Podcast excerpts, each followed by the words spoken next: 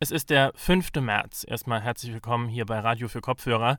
Ja, und so langsam nähern wir uns hier einem nicht so schönen Jubiläum. Die ersten Corona-Beschränkungen, der erste Lockdown, der hat bald einjähriges. Das heißt, wir sind jetzt schon fast genau ein Jahr im Pandemie-Ausnahmezustand. Und genauso lange leiden natürlich auch schon viele Menschen, viele Branchen. Fast alle Lebensbereiche sind irgendwie von Corona betroffen. Und eine Branche, die es da gerade besonders schwer hat und die ganz extrem unter diesen Einschränkungen leidet, das ist die Kulturbranche. Deswegen gucken wir uns heute in der Folge mal an, wie genau die mit Corona und mit dem Lockdown umgeht. Ich bin Jonas Gretel, schön, dass ihr dabei seid. Mephisto 976, Radio für Kopfhörer. Keine Scheinwerfer, kein Vorhang, keine Musik und vor allem natürlich keine Zuschauerinnen und Zuschauer. Das ist gerade der doch sehr ungewohnte Alltag von Künstlerinnen und Künstlern. Alles Gewohnte fehlt irgendwie. Aber die Kulturszene ist ja nicht umsonst für ihre Kreativität bekannt.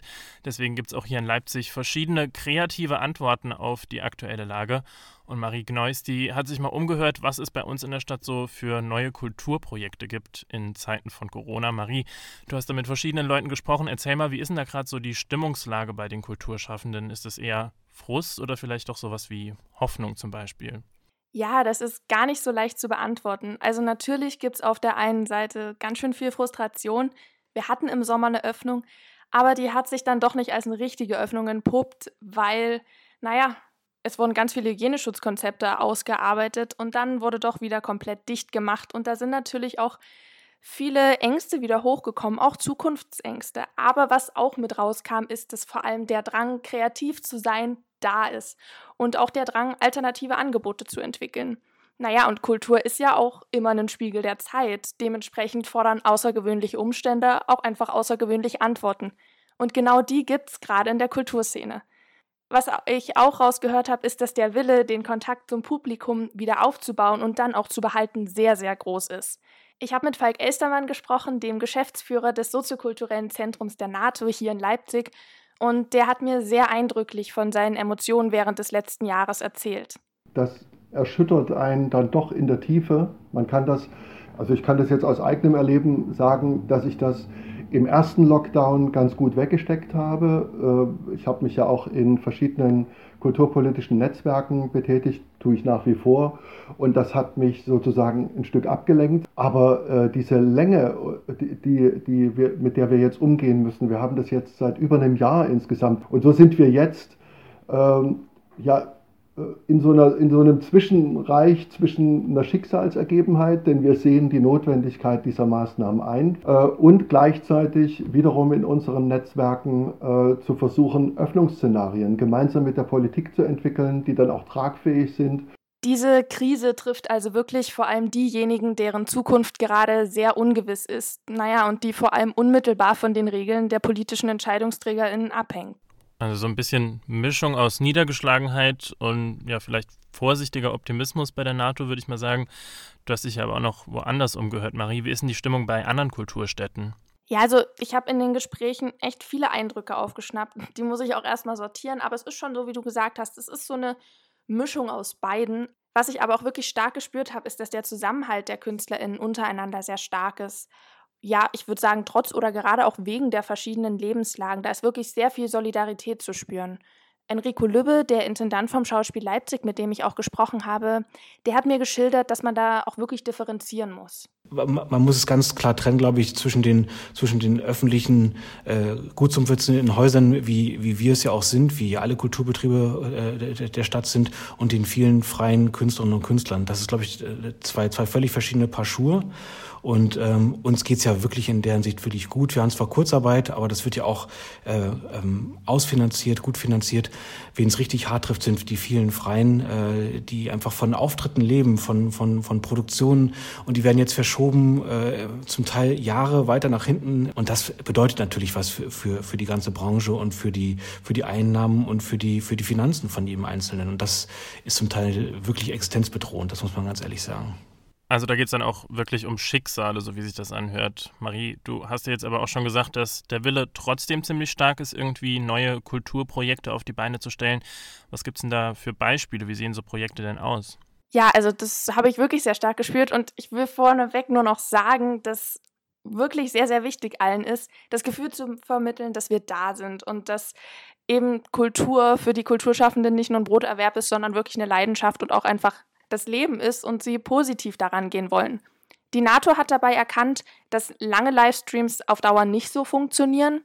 Ähm, dafür ist der Tag dann einfach doch zu hektisch und die Aufmerksamkeitsspanne bei den meisten ZuschauerInnen zu gering.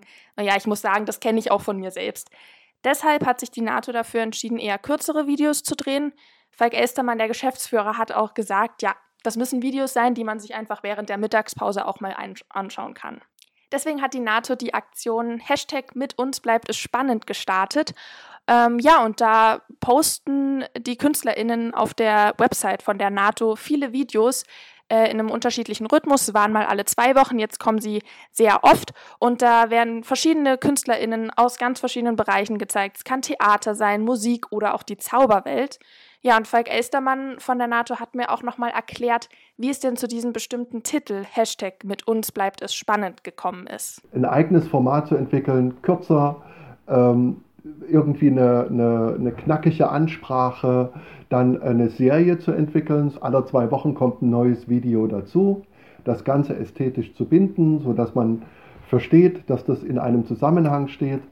Und äh, diese, dieser Name, Hashtag mit uns bleibt es spannend, ist, im, ist, ja eigentlich abgeleitet aus dieser großen deutschlandweiten Aktion der äh, Kultur- und Kreativszene ohne uns wird es still. Diese Fotoaktion, an der haben wir ja auch teilgenommen. Dort haben wir deutlich gemacht, wie viele Menschen das betrifft, wenn der Kultursektor brach liegt und dass es natürlich um viele, viele, viele menschliche Schicksale geht. Und wir wollten genau zu diesem, äh, also eine Dualität entwickeln zu ohne uns ist es still und deswegen dann der Titel Mit uns bleibt es spannend. Ja, und er hat mir dann auch gesagt, dass die Videos über die verschiedenen Kulturbeiträge auf der Bühne der NATO wirklich sehr gut ankommen. Klar, die Reaktionen der ZuschauerInnen äußern sich jetzt nicht mehr über Beifall, das geht einfach gerade nicht. Aber er hat gesagt, dass es wirklich sehr viele positive Nachrichten gibt und dieses positive Feedback natürlich auch nochmal echt eine Motivation ist. Also positive Reaktionen auf die NATO beim Publikum. Du hast dir das wahrscheinlich auch mal angeguckt, nehme ich an, Marie. Klaro, das habe ich gemacht. Es gibt bisher sogar schon drei Videos. Das nächste erscheint auch heute Abend 20 Uhr.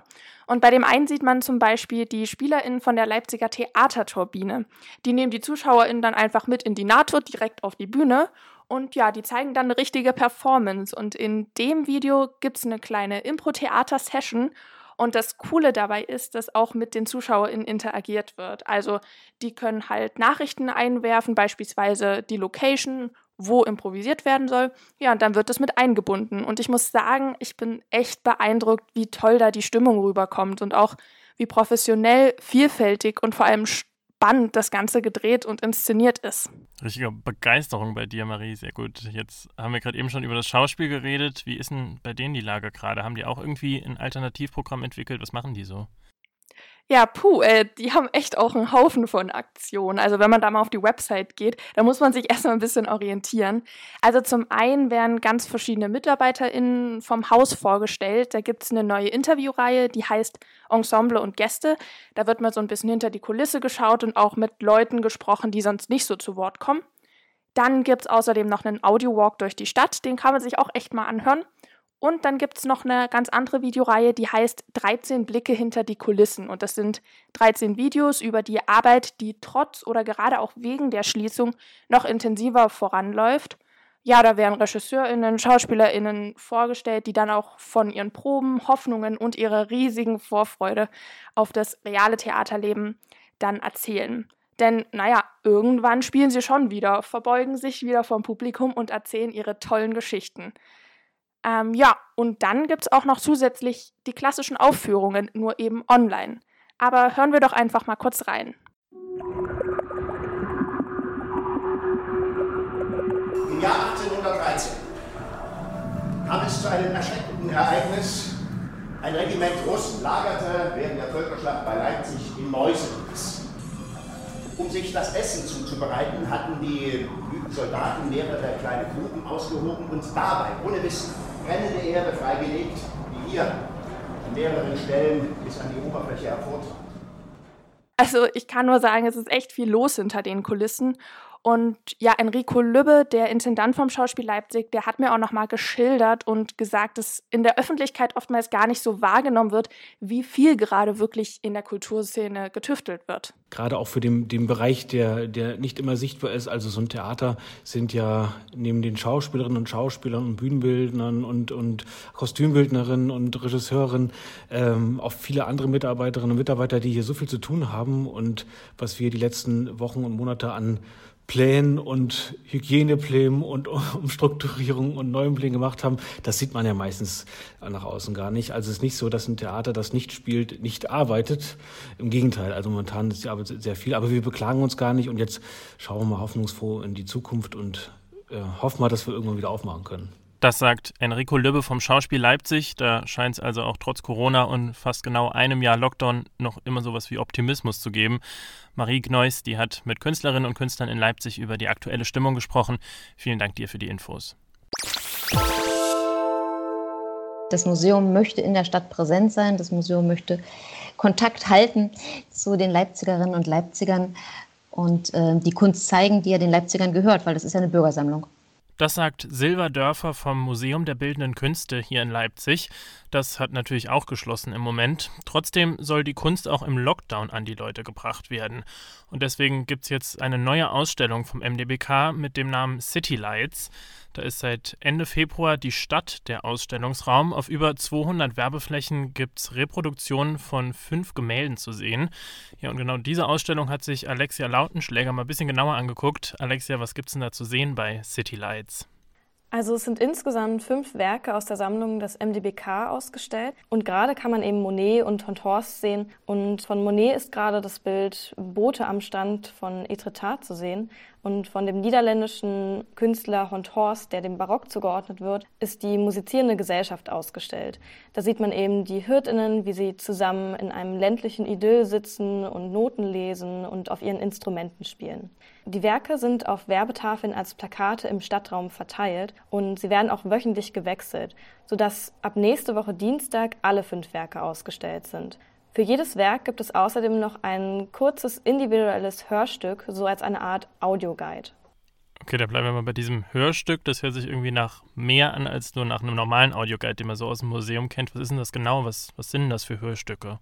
Also jedes Hörstück hat sich dem Werk auf eine ganz eigene Weise genähert. So soll eben so ein richtiges Museumsfeeling durch diese Audioguides aufkommen.